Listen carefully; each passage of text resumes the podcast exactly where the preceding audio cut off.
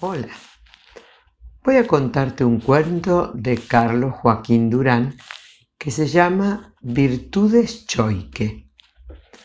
Había una vez una escuela en medio de las montañas. Los chicos llegaban hasta allí a caballo, en burro y a patas. Como suele suceder con esta clase de escuelitas, tenía una sola maestra, una solita que hacía sonar la campana y también hacía la limpieza. Encima era una maestra llena de inventos, cuentos y expediciones. Se llamaba Virtudes Choique. Vivía en la escuela, cantaba con la guitarra.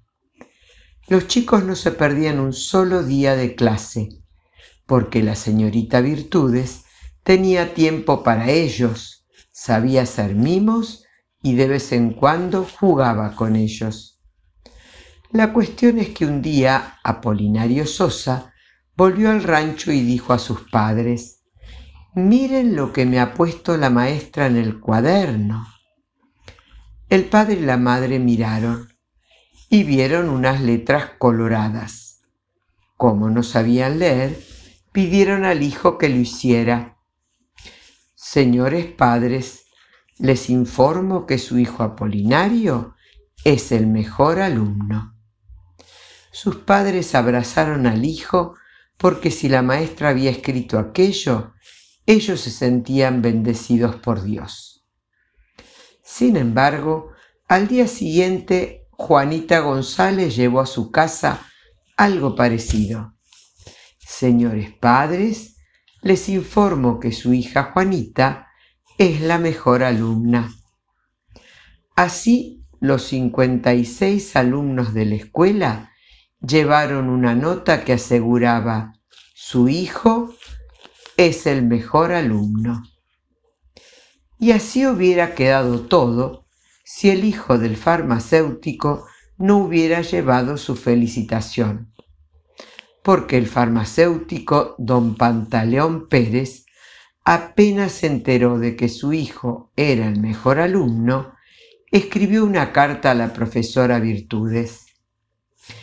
Mi estimadísima, distinguidísima y hermosísima maestra, el sábado que viene voy a dar un asado en honor de mi hijo. Usted es la primera invitada. Le pido que avise a los demás alumnos para que vengan con sus padres.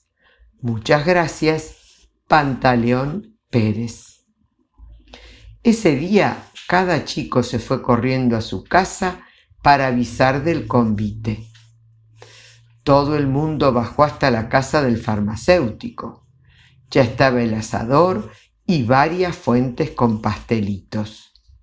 Mientras la señorita Virtudes cantaba, el mate iba de mano en mano y la carne se iba dorando. Don Pantaleón dio unas palmadas y pidió silencio. Hizo ejem, ejem y dijo, Señoras, señores, vecinos, niños, los he reunido para festejar una noticia que me llena de orgullo.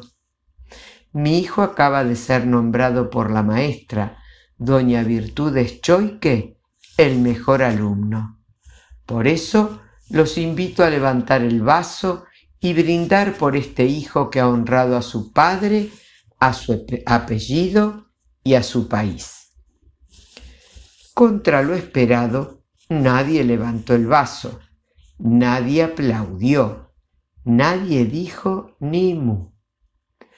Padres y madres empezaron a mirarse unos a otros. El primero en protestar fue el papá de Apolinario.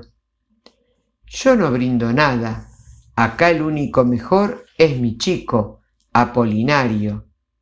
Pero ya empezaban los gritos de los demás, porque cada cual desmentía al otro diciendo que el mejor alumno era su hijo, cuando pudo oírse la voz firme de la señorita Virtudes. Cuidado con lo que están por hacer. Todos miraban fiero a la maestra. Por fin uno dijo, Maestra, usted ha dicho mentiras. Usted ha dicho a todos lo mismo. Virtudes dijo, yo no he mentido, he dicho una verdad que pocos ven y por eso no creen. Voy a darles ejemplos. Cuando digo que Melchor es el mejor, no miento. Melchorcito no sabrá las tablas de multiplicar, pero es el mejor arquero de la escuela. Y cuando digo que Apolinario Sosa es mi mejor alumno, tampoco miento. Y Dios es testigo que aunque es desprolijo, es el más dispuesto para ayudar en lo que sea. ¿Debo seguir explicando? Soy la maestra y debo construir el mundo con estos chicos. ¿Con qué levantaré la patria? ¿Con lo mejor o con lo peor? Todos habían ido bajando la mirada. Entendieron que cada defecto tiene una virtud que le hace contrapeso y que es cuestión de subrayar, estimular y premiar lo mejor. Ese día comieron más felices que nunca. Espero que te haya gustado mucho este hermoso cuenta, cuento. Que tengas un día glorioso. Que el Señor te bendiga.